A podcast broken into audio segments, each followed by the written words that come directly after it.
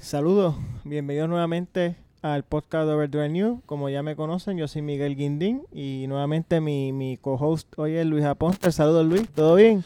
Saludos Miguel y saludos a todos aquellos que nos escuchan en las diferentes plataformas de podcast. Estamos trabajando en iTunes, pero en el resto de las plataformas estamos, Anchor FM, eh, Spotify, Google Podcast, Teacher. Eh, nos pueden buscar en cualquiera de ellas. Ya pronto cuando estemos en iTunes le vamos a tener el anuncio. Seguimos trabajando en eso. Así que nada, este, le doy gra- gracias a ustedes por, por seguirme tanto en Facebook, Twitter, Instagram.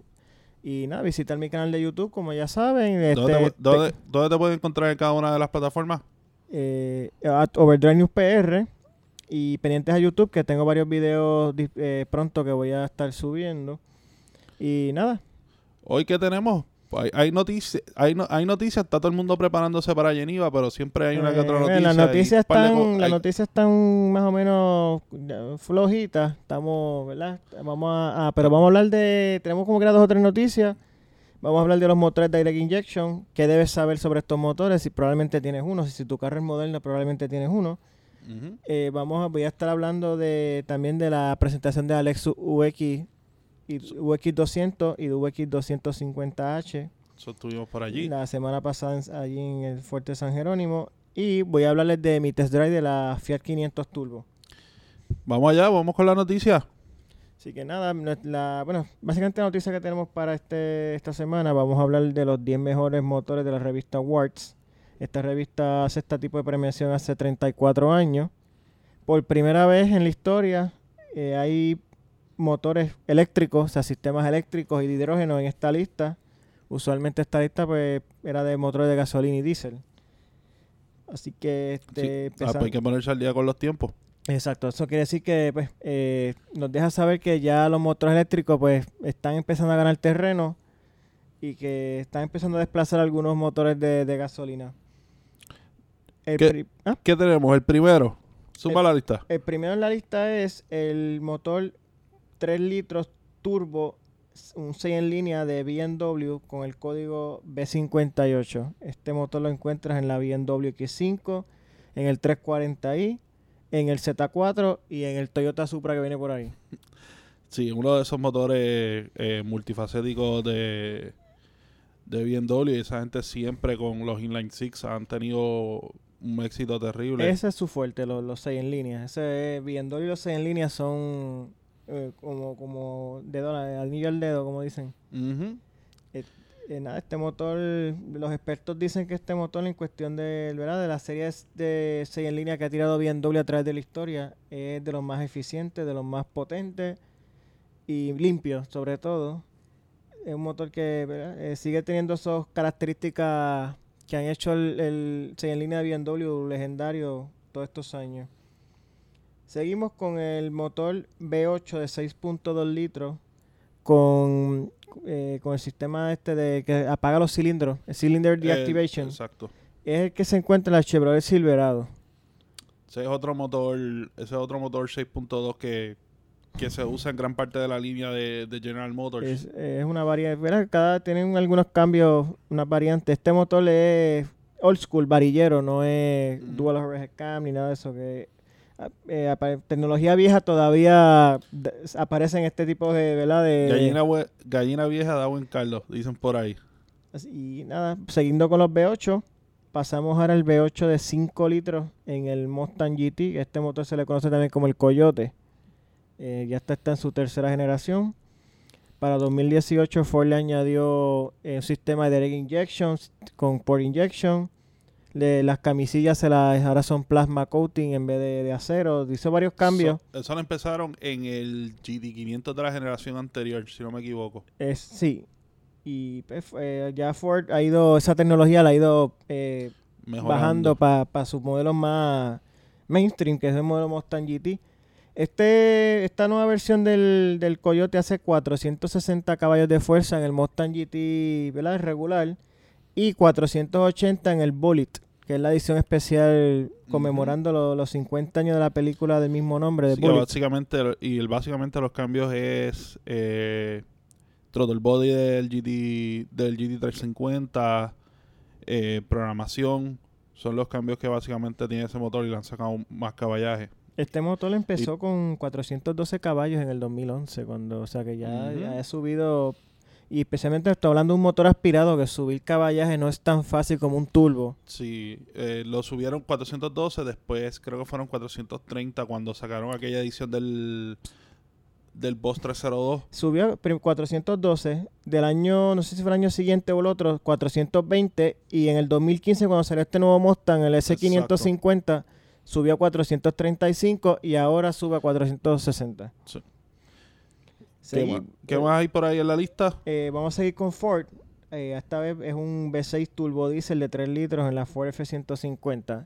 No, lo confundan con la 250 en la Heavy Duty. Esta es la F-150. No es, el, no es el Power Stroke, como no, le dicen. no es el Power Stroke. Este motor, es- este motor se originó en Ford Australia en el 2005 y lo usaron más bien hasta ahora modelos Land Rover. Sí, porque para aquellos tiempos cuando empezó este motor, eh, Jaguar y Land Rover eran parte de Ford. Exacto. Y entiendo todavía, eh, Jaguar y Land Rover tienen versiones, en las versiones diesel tienen unas versiones de este motor sí, todavía es- todavía corriendo. lo usan. Con, menos que ahora con licencia, ¿verdad? De Ford, ya que no, forman parte de la, sombrilla. Pero este motorcito genera 254 caballos de fuerza y 440 libras-pie de torque. Que eso, que eso en gran parte es lo que buscan los dueños de, de Sí. pickups cuando van a arrastrar. Y eh, le da, esta, hace de la F-150 una de las eh, pick-up tamaño completo más eficientes en gasolina, con hasta 26 millas por galón. Wow. Que, ¿verdad? Por una guagua tan grande, eh, Sí, es eso, un- eso es territorio, eso es territorio crossover ya. Casi, casi. Y entonces ahora, ahora vamos, a, vamos a cortar la mitad de los cilindros. Ahora vamos por un 4 cilindros. Y este, este es el 2.0 litros en el, en el Honda Accord híbrido que usa tanto ¿verdad? el sistema IB-Tech y Ciclo Atkinson, que es más eficiente, que usualmente usan estos carros híbridos. Este se encuentra, en- como había mencionado, en el Accord híbrido.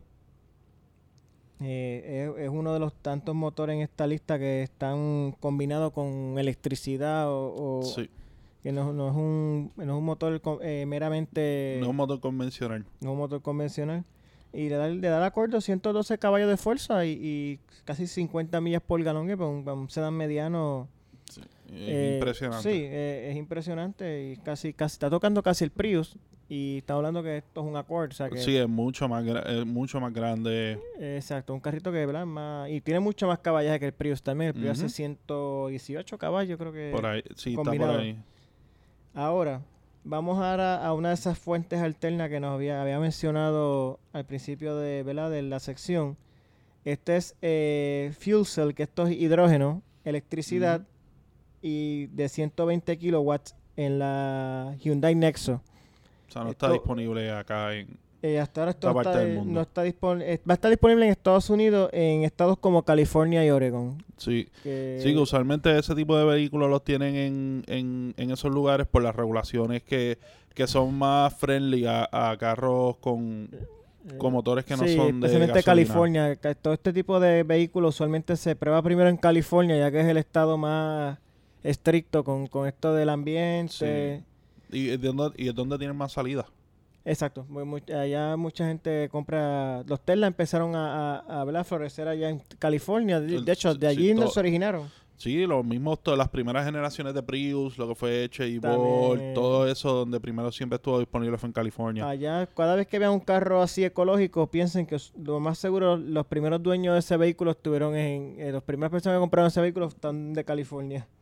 Exacto. Y siguiendo con Hyundai, eh, Hyundai también está que está tirando una versión eléctrica de, ¿verdad? Del Kona, de la Hyundai Kona. Sí, esa- el, la, la IV no está disponible aquí todavía, pero la Kona ya la estamos viendo en la calle. ahora hay una versión eléctrica de la Kona y es un sistema de 150 kilovatios completamente eléctrico. Aquí no hay nada de gasolina ni combinación con más nada.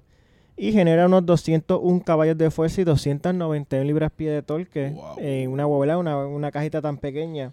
Eso, es eso tiene que... Es mucho más que potente que, la, que, la, que la Kona sí, de por gasolina. mucho, por mucho. Tanto, igual, inclusive es mucho más potente que la Turbo. Sabes que viene una Kona Turbo.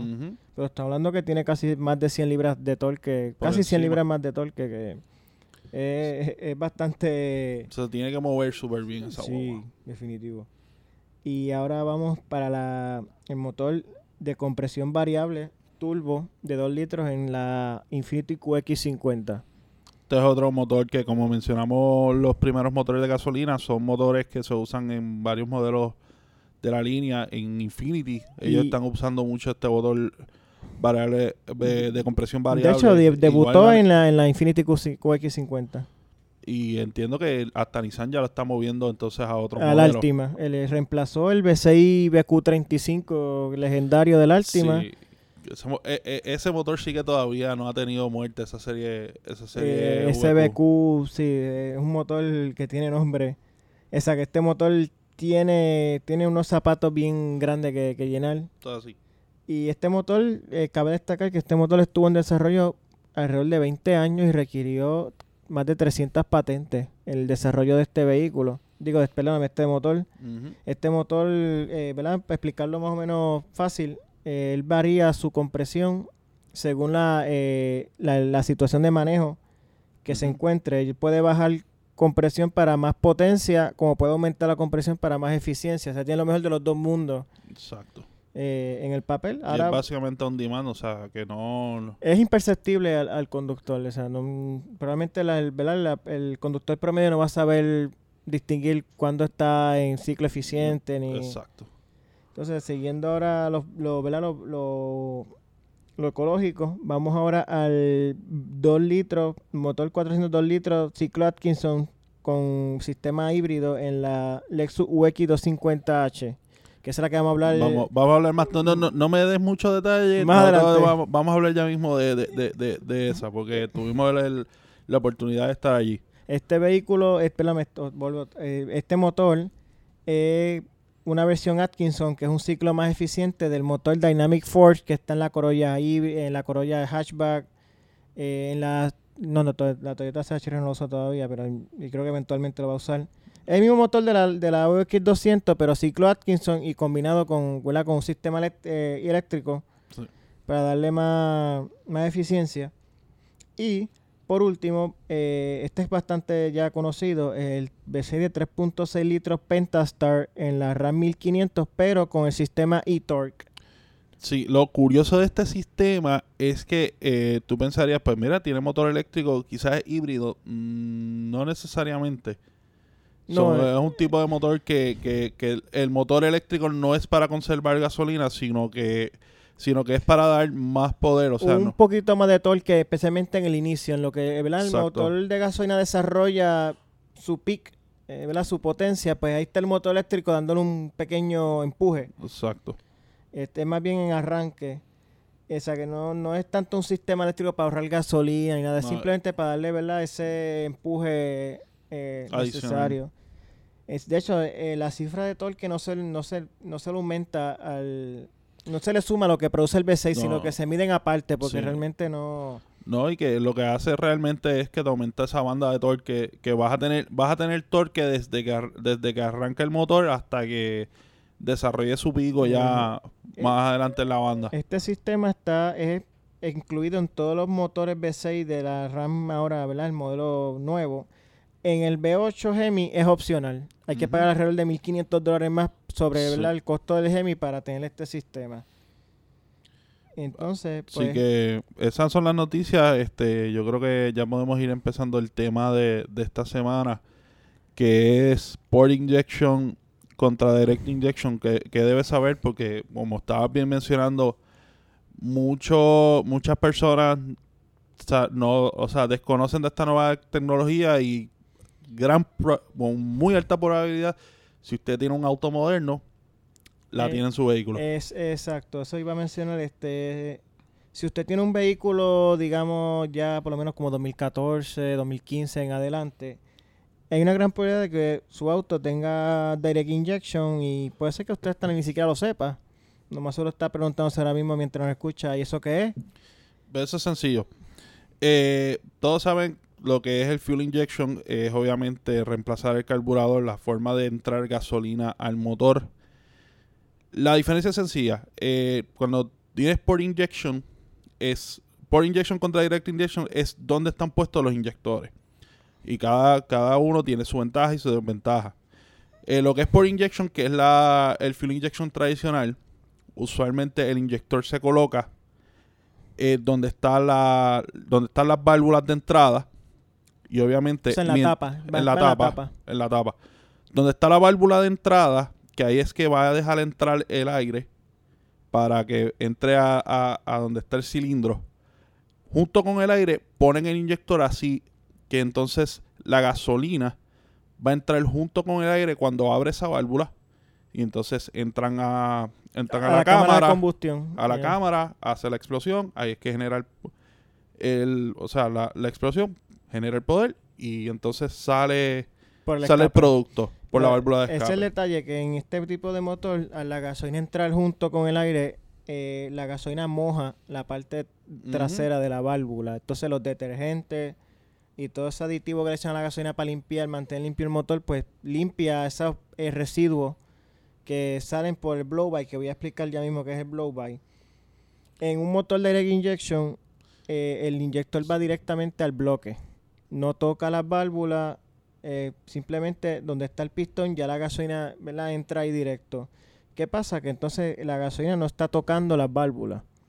Entra directo a la cámara de combustión. entra directo a la cámara de combustión y por ende no se beneficia de esos detergentes y aditivos que le, ¿verdad? que le está proporcionando la gasolina. Cabe destacar que eh, el Direct Injection es una tecnología relativamente nueva. Comenzó más o menos eh, en el 2004 y de una, ¿verdad? de una fuente 2004 en gasolina. en gasolina, exacto. Porque esta tecnología será la que es la que siempre se utiliza para Eh, sí. Pero en, con lo que es gator de gasolina, empezó con las Isuzu, que ya ni siquiera esa marca la vemos ya por ahí. Eh, en el 2004. Todavía la marca sigue, pero no en Estados Unidos. Y acá creo que sigue como vehículos comerciales. Sí, los, los camiones. Pues en el 2004 eh, Isuzu introduce un V6 de 3.5 litros en la Isuzu Rodeo y la Acción. Este motor de 3.5 litros fue el primer motor de Direct Injection que tuvimos en vehículos de pasajeros acá en los Estados Unidos. Sí, to- todavía recuerdo esa, esa la Action que todavía se ven dos o tres por ahí. Y de esas últimas rodeos, tú veías el, en como un sticker detrás del mo- Decía debajo del Direct modelo Injection. decía Direct Injection. Ese motor generaba, eh, generaba 250 caballos de fuerza, que en el 2004 era una cifra respetable. Eh, y más en medio, y ese motor más en medio de la crisis de gasolina, ¿sabes? Que tú veías un V6 con, que, que era eficiente y con ese tipo de caballos, tú decías contra. Sí, que que to- entonces también en aquel tiempo no estábamos acostumbrados a ver tanto vehículo turbo No, y todavía pues 250 caballos era una cifra bastante respetable para un, para un motor V6. ¿Qué pasa? Este, obviamente Isuzu no existe, pero muchas marcas, la gran mayoría de las marcas han seguido, ¿verdad? Implementando esta tecnología, la han mejorado. Obviamente si nos comparamos al, al sistema que usaba Isuzu, a un moderno, pues, ¿verdad? Claro. Debe ser mucho más eficiente y, ta- y también es que la tecnología va bajando de, De el co- costo y entonces pues, le permite a, la- a los fabricantes utilizar el modelo más económico. No, y mejora la calidad. Eso. Mejora la calidad. Este, porque algo que tiene, algo que sí tiene el direct injection, contrario a lo que es port injection, o sea, la- la- los inyectores tradicionales, es que necesitan mucha presión para funcionar. Eso, es- O sea- es una diferencia. La, la bomba de gasolina en un vehículo de direct injection es necesita trabajar a muchísima más presión que una Y los bomba. inyectores también. También trabajan hasta 29.000 eh, PSI, este, eso es libra. Pie- pies por, li- pre- Pies por pulgada pies por cuadrada. cuadrado. Pues, eh, trabajan, eso es más del cuádruple, quintuple Sí. que un vehículo eh, regular. Pero, ¿qué pasa? Si usted tiene un vehículo de injection, tampoco es que es el fin del mundo, no tiene que correr a cambiarlo, eh, no. No. es que necesariamente le va a dar problema. Simplemente, ¿verdad? Queremos explicar cuál es la diferencia y cómo un mantenimiento preventivo puede, a la larga, Sí. extender la vida de su vehículo y por ende ahorrarle dinero. Claro, Eh, porque claro, pues, uno de los problemas que mucha gente, muchas veces las personas tienen es que cuando tú tienes un vehículo por mucho tiempo, entonces tú, la gente dice, fíjate, pero yo empiezo a notar que este vehículo está gastando más eh, y me, me está empezando a dar problemas. Le consume aceite. Le consumo o- aceite o empieza a o- gasta más está gastando más gasolina, no sientes la misma potencia en el vehículo. Está como más vago, sí. Este. No, muchas veces, so- muchas veces eh, verifique que gran parte es falta de mantenimiento. Sí, y eso es una cosa que vamos a, a después a seguirle hablando de eso, porque mucha gente no entiende todavía cómo un mantenimiento preventivo a la larga te puede ahorrar problemas y sobre todo ahorrarte dinero. Y extender la vida de tu vehículo. O sea que nada, vamos a hablar ahora de lo que son los pros de este tipo de tecnología. ¿Qué son las qué, qué beneficios te da tener un vehículo direct injection? El primero. Vamos a empezar con que eh, un motor direct, direct injection, eh, eh, la gasolina al entrar directamente al cilindro no desperdicia, no se desperdicia gasolina ¿verdad? en el trayecto de, la, de arriba a la válvula hasta la cámara de combustión. Por ende, eh, se aprovecha mejor la, La gasolina. la- cada partícula de gasolina y la, el- las temperaturas son un poquito más frías en la, en la cámara de combustión.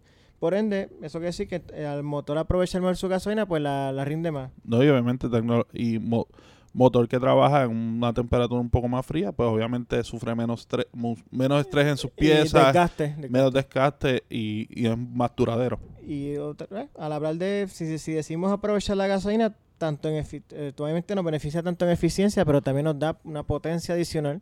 Así. Eh, usualmente si tú comparas un, un motor direct injection con uno de sport injection más o menos del mismo tamaño, ¿verdad? De tipo de motor, el direct injection siempre eh, en general es más potente, tiene algunos caballos extra. También otra otra que te permite, que estábamos hablando, como habíamos mencionado, eh, permite subir la compresión, o sea que puedes, como las piezas ya están diseñadas para un nivel de estrés, eh, puedes subir la compresión, puedes aumentar la eficiencia, no tan solo en ahorro, sino que puedes aumentar en, en caballaje y en torque. O sea que un motor, quizás tú- si tienes un motor que utiliza el mismo set de bloques, pistones y todo, eh, que está diseñado para, para aguantar una compresión, puedes subirlo un poquito más y te lo va a aguantar porque obviamente le quitas estrés al funcionar un poco más a frío. las piezas, exacto.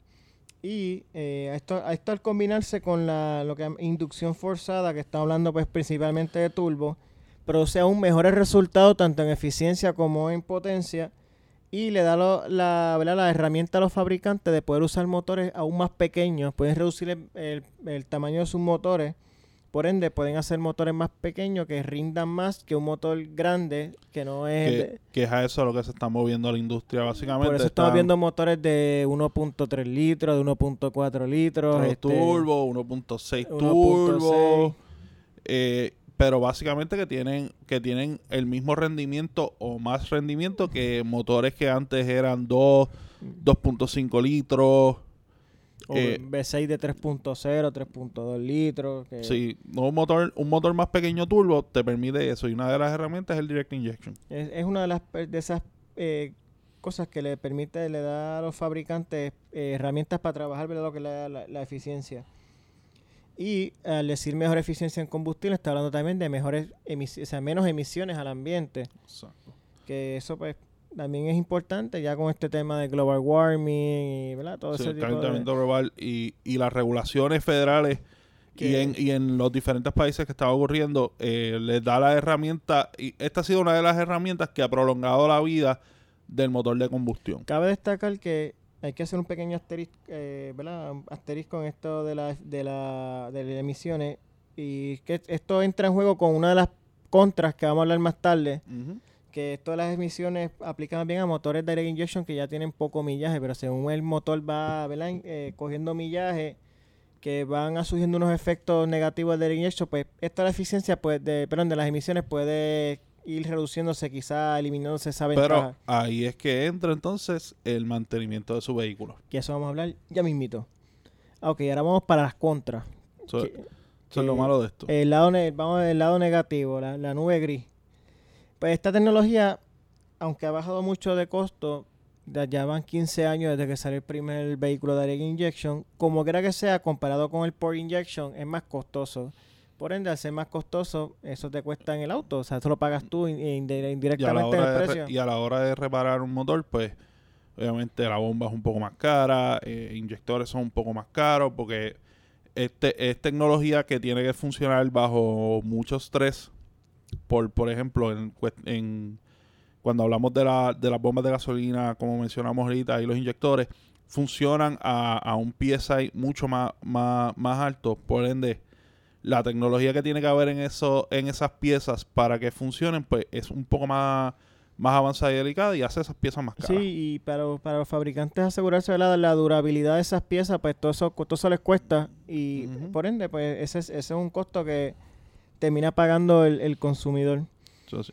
Como habíamos eh, mencionado eh, al principio de la sección, eh, lo, de la, lo de la gasolina, ¿verdad? Que no toca la parte trasera de la válvula. Pues, como ya he mencionado, que esta gasolina, no, al no tocar la parte trasera de la válvula, no puede aprovecharse de estos detergentes y, y distintos aditivos que le echan a la gasolina para limpiarle, ¿verdad? Ese mismo residuo que deja el blow-by. ¿Qué es el blow-by?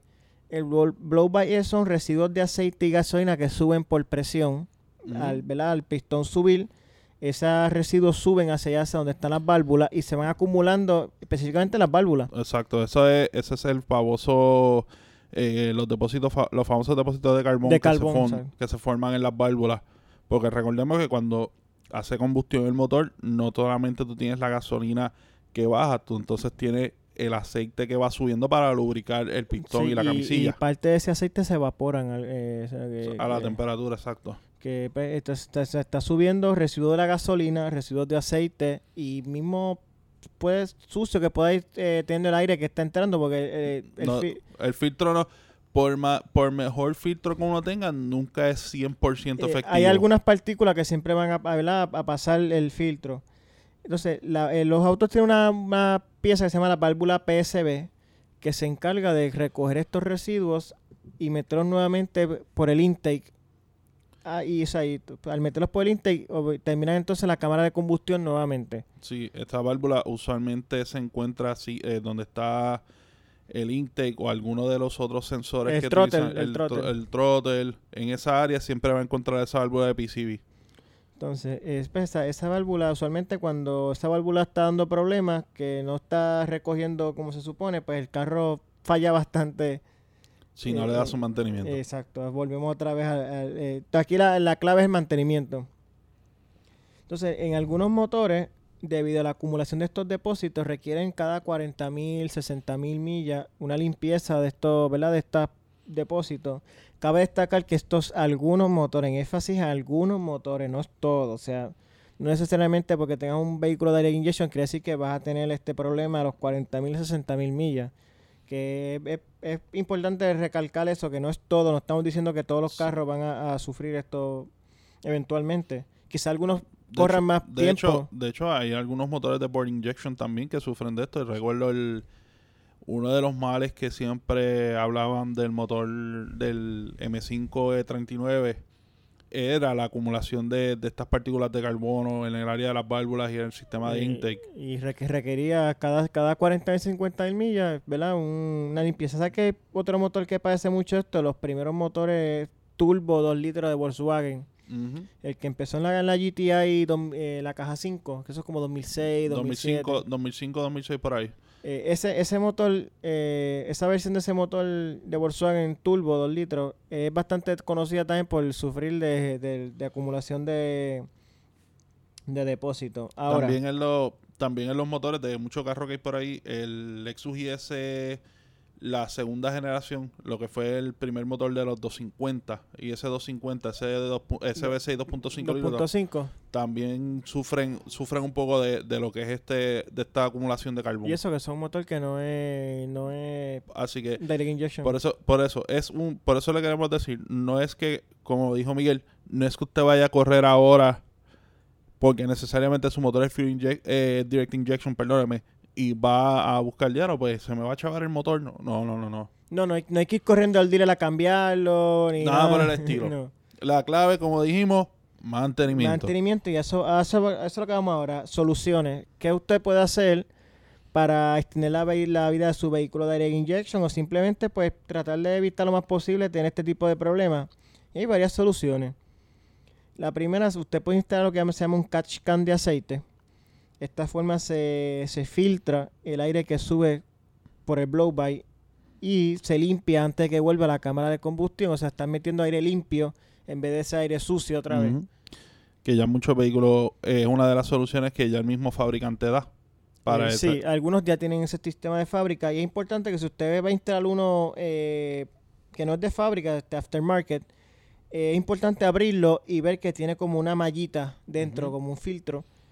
Para ese, ese entonces es el, el que usted debe usar. Hay unos que no tienen ese sistema y pues realmente no son tan eficientes Sí, no- limpiando. el- No, el- no tiene mucho uso si no tiene ese filtro. Si usted tiene un vehículo turbo Direct Injection, es bien recomendable que le instale un catch can. Si no lo tiene, si no lo tiene ya. Si no tiene de fábrica. Y hay algunos, usted puede encontrar algunos, depende del vehículo, que son específicamente diseñados para ese motor. O puede encontrar algunos universales. Que con cualquier, después que tenga ¿verdad? Esa, esa mallita para filtrar, es el que usted debe usar. Exacto. Y otra alternativa, que esto ya muchas, de hecho ya casi todos los motores usan aceite sintético, es usar aceite sin- completamente sintético.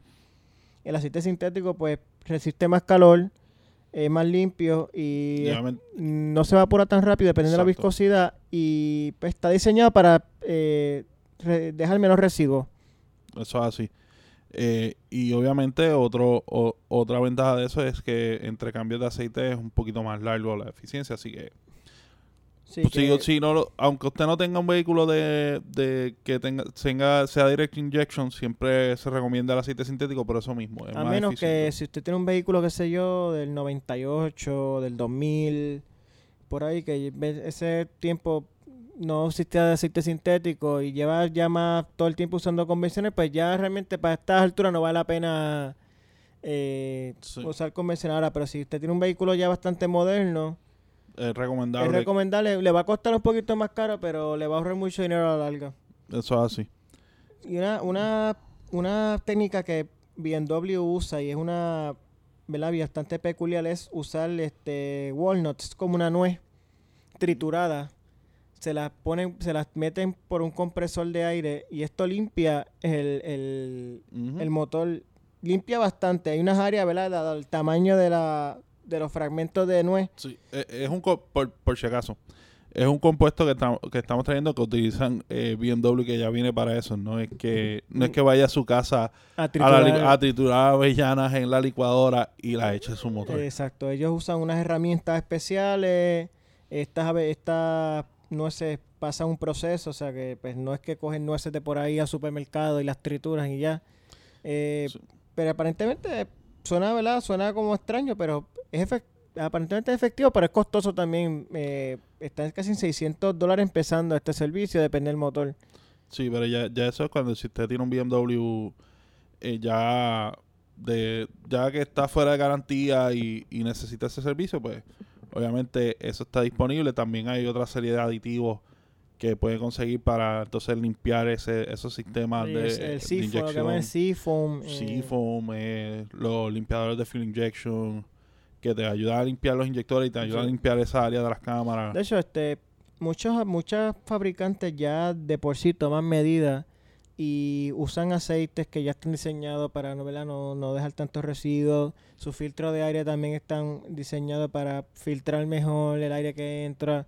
O sea que hay unas marcas que ya de, de antemano eh, toman unas medidas, precauciones para evitar a lo, a to- lo más posible eh, que sus motores a la larga este, se padezcan de este tipo de acumulación de, de depósitos. Ahora, especialmente Toyota empezó con esta técnica y después le siguió Ford. Eh, han desarrollado unos sistemas que usa tanto Port Injection como Direct Injection. Esto se llama 4DS en idioma Toyota. Eh, Toyota lo empezó usando en el, lo el mo- mejor de los dos mundos. en el como dicen. motor. Este, este sistema lo usa el BCI de 3.5 litros que usted encuentra en el Camry, en el Avalon, en la Siena, en la Highlander y por ahí para abajo hasta en la Tacoma. Esa es la Tacoma nueva. La Tacoma nueva, exacto, la última, la última caja, la última generación. Y lo usa también el Scion FRS, ahora Toyota 86, que eso es un motor boxer 2 litros. Y también ahora el- su nueva línea de motores 400 Dynamic Force, que es 2.0 y 2.5. También ahora usan este Sí. sistema que es tanto Pure Injection como Fuel Injection. Eso es Toyota, Toyota Corolla, el hatchback. Eh, el Toyota Corolla nuevo que viene por ahí El ya. Camry, que do- el Camry 2.5, o sea que el Camry tanto en sus motores 4 cilindros como en 2V6 usan esta tecnología. Y entonces Ford eh, adoptó este sistema, como mencionamos al principio del, programa, de, ¿verdad? del podcast, en el V8 de 5 litros del Mustang GT. También la utilizan en la F-150 en las seis cilindros, uno de los motores Ghost. Eh, En el utiliza- 2 no sé si el 2.7. si no me sé si el equivoco. 2.7 al 3.5. Uno de sí. Uno de ellos dos está utilizando esta tecnología también que es dual, que es dual injection. O sea, Ok. utilizan port y direct Este injection. sistema, pues, en resumidas cuentas, pues, es como dice lo mejor de los dos mundos. Tienes los beneficios que te da el injection, pero tienes todavía gasolina siendo, ¿verdad? ut- eh, introducida a las válvulas, limpiando con el tiempo lo, lo- o sea que eso sí, pues aumenta un poquito, es un, un sistema más complejo, eh, un poquito más costoso, pero tiene, tiene su, ¿verdad? Su, Tiene su- sus ventajas. sus ventajas, que tiene lo, lo- lo mejor de los dos mundos. O sea, tiene un motor de direct injection que no tienes que preocuparte por ¿verdad? que te vaya a acumular eh, de residuos. O sea, que como ¿verdad? ya mencionamos, mm, si usted tiene un vehículo de direct injection, mi- mis dos vehículos en mi casa son direct injection, unos turbos para, acabar de, ¿verdad? de, de completar. eh, no es el fin del mundo, no es que mañana tiene que ir a, da- a, a- a ir al dealer a cambiarlo, no es que tiene que llamar a su mecánico histérico ni nada. Es cuestión de sus cambios de aceite. Sigue el manual, sigue el manual de, de cada vehículo eh, y siga los mantenimientos Ah, como... ah, ah, se me había olvidado, este, cuando usted vaya a cambiar el aceite, eh, muchas eh, fabricantes, por, dado por emisiones o por eficiencia, usan aceites bastante finitos. Sí, 0W20, 5W20. 5W Honda usa mucho 5W20. Yo he visto hasta 0W20, especialmente en los, en los carros híbridos. Estos tipos de motor finito es menos resistente a, a la evaporación, que evaporación, un aceite evaporado, pues deja residuos en el motor.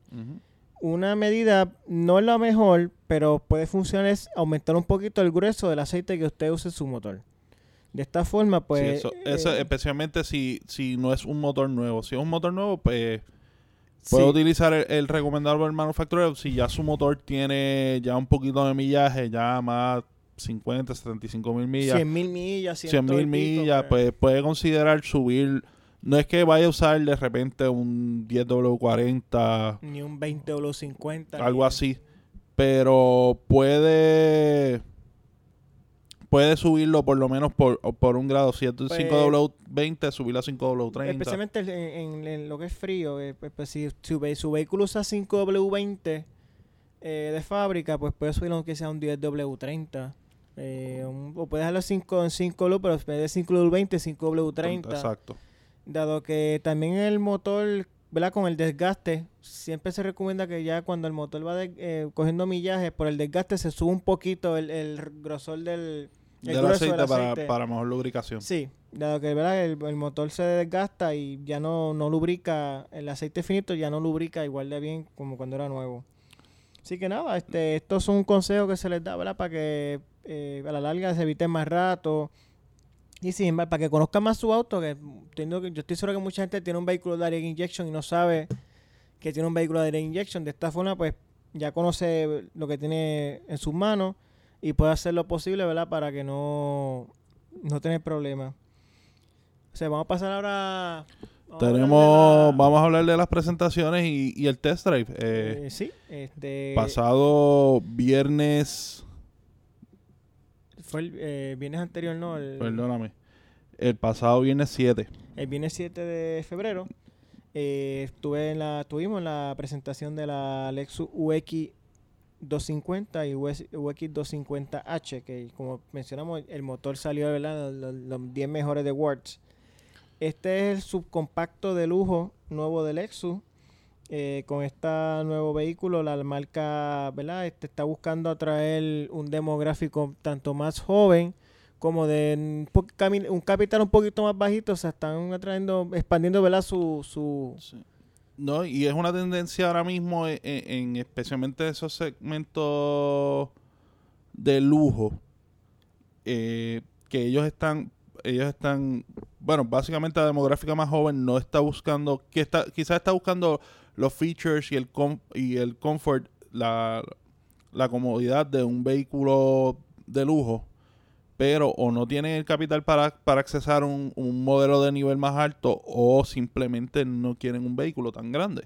Exacto. O Que- no, que- no tan costoso tampoco. Mucha No. gente realmente no, no le interesa, eh, aunque tienen, ¿verdad? Tienen el dinero, no, no, no quieren invertir tanto en transportación. Entonces, pues, esta es la manera del Lexus. eh, está siguiendo un trend parecido al que usó Mercedes-Benz hace unos años cuando introdujo el CLA y el, la GLA, que están buscando clientes no más arriba, sino más abajo. Exacto. Están expandiéndose a, a, a una persona que quizás en otro caso no podría introducirlo a la marca. Y eso Sí, es otro, eso es otro es un- propósito, un- introducirlo a la marca. Exacto. Y un tren que y un tren que ha seguido, BMW lo siguió con la X1 y la X2. De verdad, dado que Mercedes-Benz les resultó también, pues eh, muchas marcas pues, han- Infinity también introdujo la QX30, que de hecho basada en la, en la las GLA. LA. Pues, et- esta es la manera del Lexus este, expandirse hacia abajo y muy importante introducir nuevos clientes a la marca. Clientes que después que están en la marca, pues usualmente Lexus es una de las marcas que tiene más loyalty. Eh, las personas que después que compran un Lexus usualmente lo siguen cambiando Sí. por un Lexus y por ahí Sí, para abajo. te- tengo, un, tengo un amigo que, eh, de hecho, desde el otro podcast eh, en el que estoy de fútbol, vi- le- tiene ese mismo caso. tuvo, tuvo un Lexus, su esposa, él tuvo la guagua, él tuvo un carro, perdón, entonces, y han seguido así. Y, y así pasa con muchas marcas y Lexus es una de ellas. Que los Mm. clientes siguen de- defendiendo cómo vayan creciendo Sí. o moviéndose la familia, pues ellos siguen moviéndose, pero dentro de la misma marca. Exacto, y esto, un- vamos a decirle que es como para un, un Lexus dirigido ya a, ese- a ese- a esa generación millennial.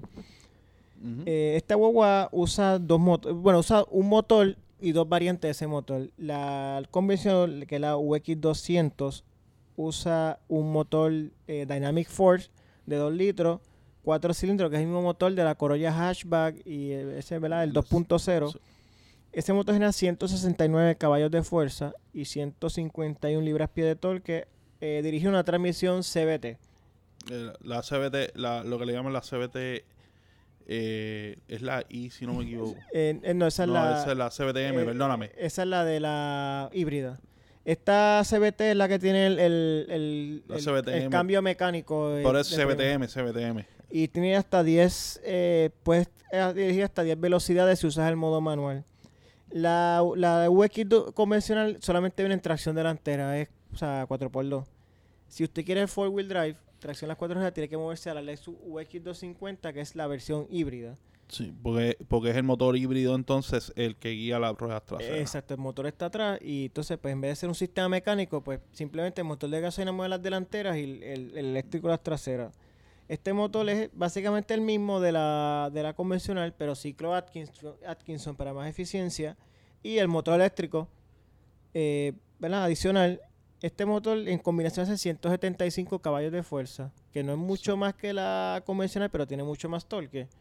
Por ende, pues, este, quizás las guías una a las otras, pues vas a sentir que la... y entiendo que este motor eh, tiene también eh, un modo EV que te permite hasta cierto hasta cierto A bajas velo- velocidades velocidad, puedes usar eh, electricidad completa. solamente eléctrico. Entonces, Este motor es- también está una O sea transmisión si quieres salir de tu casa callado, pones el Pure EV y sales sin que nadie se dé O cuenta. sí, si quieres ahorrar gasolina, pues entras También. completamente silencioso y sin, sin quemar eh, gasolina.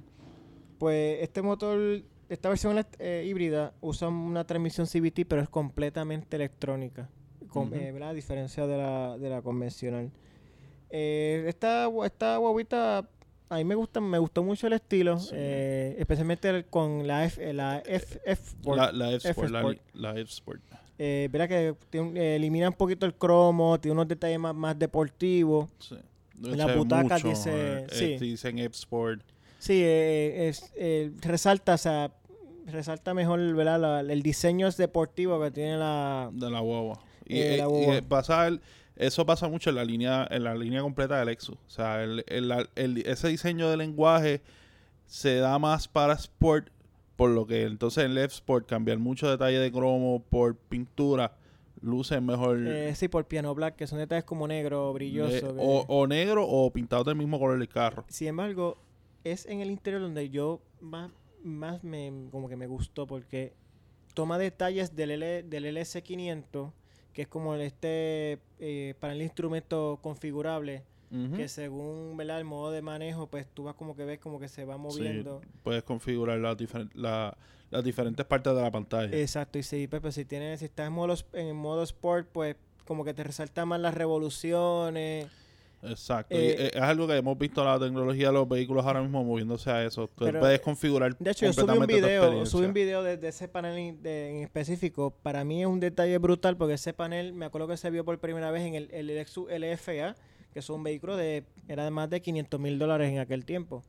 Y estamos hablando que una, ¿verdad? un detalle que surgió en un vehículo de 500 mil dólares Ya va a un crossover a- de 40 mil, que eh, es notable. Y, y la, esto también que la ruedita para elegir los modos de manejo no está en la consola, sino eh, está, en el dash. está en el dash arriba, en como lo que, en lo que sería un stock arriba. Sí, como, como el de los wipers, el de la luz, Exacto, pero pegado acá al dash. Y es una pantalla de 10.25 pulgadas, eh, tiene Apple CarPlay.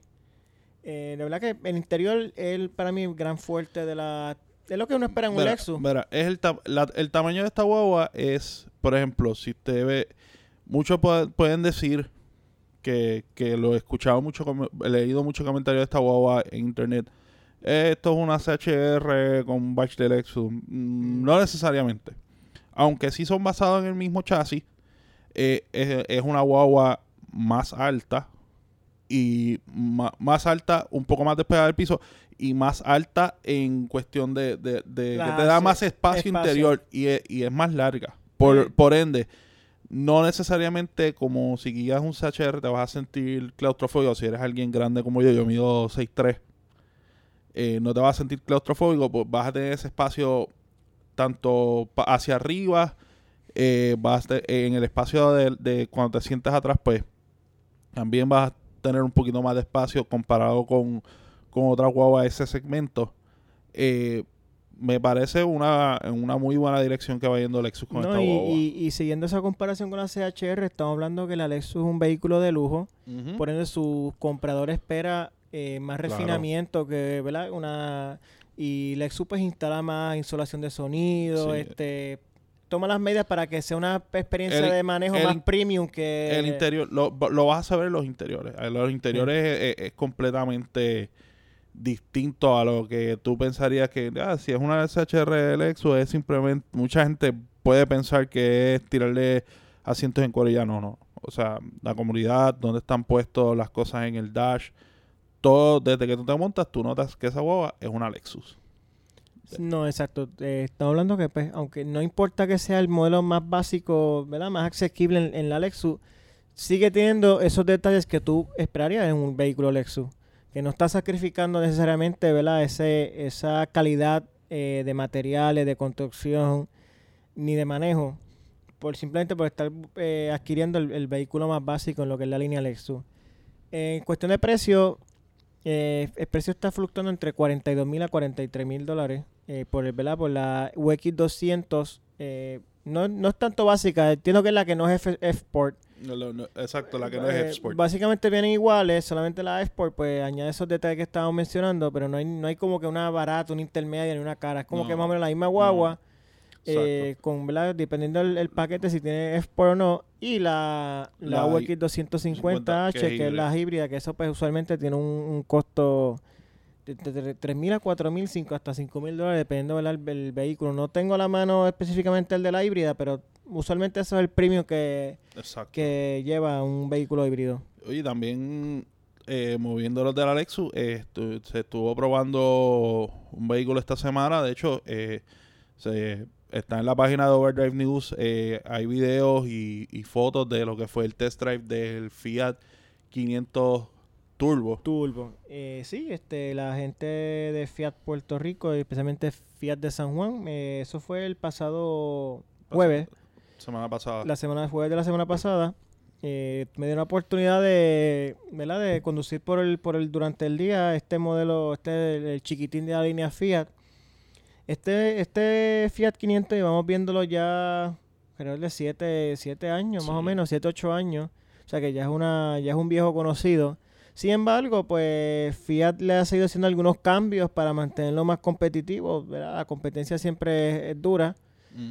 El principal cambio fue el motor 1.4 ci- cuatro cilindros de la, ¿verdad? De la, del, del modelo inicial pasó a ser un 1.4 turbo, que este fue el motor del Abarth, pero eh, esta versión es como yo lo digo descafeinada. eh, Exacto. Sí, porque todo el mundo esperaba. El turbo rápido te menciona que me, me pasó cuando estaba hablando. Estaba hablando con, con, con una amiga, de hecho tiene un Fiat, pero no es turbo.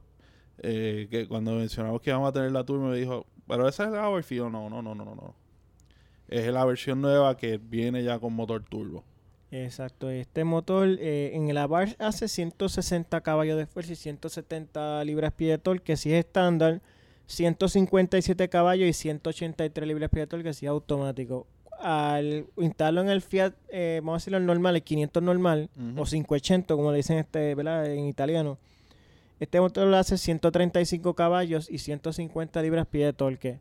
Que en el papel, pues no es una cifra impresionante, pero estamos hablando que tampoco es mucho carro para mover. No, es una caja, la caja es liviana, eh, es un vehículo pequeño, es un vehículo, eh, yo tuve la oportunidad de guiar el modelo que no es turbo y es un carro básicamente para ciudad, Es un city car, sí. es un city car. Ahora, eh, es un carro, es un city car, pero este motor turbo le da la potencia para sentirse cómodo en la autopista.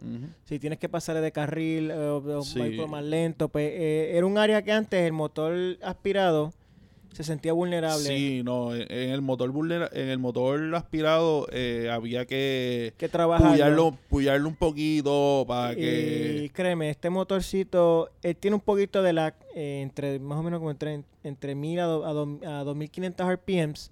Realmente tú no sientes que está pasando mucho ahora. Después de las 2500 cuando carga la turbina, entonces eh, realmente responde muy bien y, y tú sientes, o sea, hasta sientes ese empujoncito al Sí. asiento que eh, es un, eh, le añade eh, el toque de al, al- ¿verdad? ese factor divertido del, del, lado del, del, del 500 y yo no fíjate no esperaba que eh, resultó ser más rapidito de lo que esperaba realmente. Yo decía bueno 135 caballos aunque no es mucho carro pero tampoco es mucho caballaje que a lo mejor quizá pues no se siente tan tan rápido ni tan potente pero en cuanto a ese motorcito en cuanto el turbito des- despierta eh, sí y, y lo bueno es que suena bonito tiene un sonido como Sí, la puede- Bars puede escuchar la que esa es que la bar siempre se comparaba con el, con el Neon SRT4.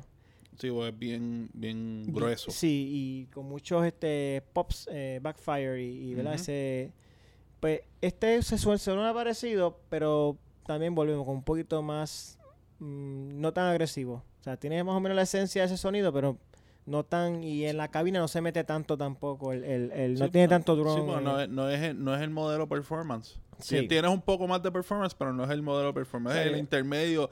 Es el intermedio si tú quieres tener un carro con, que sabes, que lo puedas sacar a la autopista cómodamente eh, versus eh, el performance que a veces te puede molestar una persona que no es fiebrúa o que no le gusta ese tipo de, de carro. Sí, porque usualmente el fiebre va a ir a la bars. O sea, que la persona que vaya a comprar un ve- 500, si no es muy fiebre, pues usualmente ¿verdad? elige uno de los modelos regulares como este que yo, yo guié.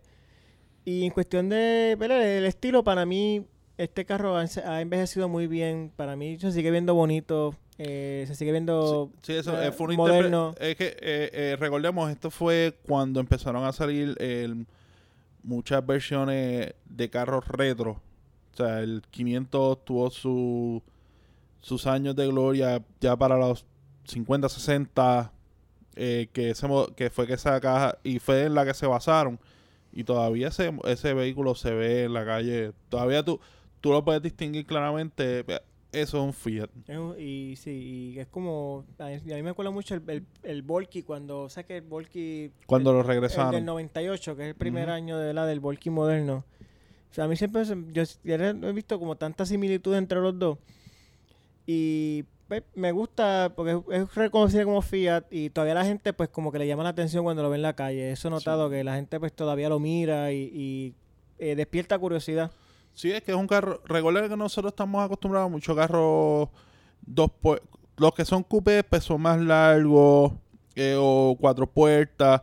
Todavía ese concepto del city car, quizás que, en- que en otras partes del mundo es, como mucho más, co- es, más común. Pues acá todavía es, es una novedad.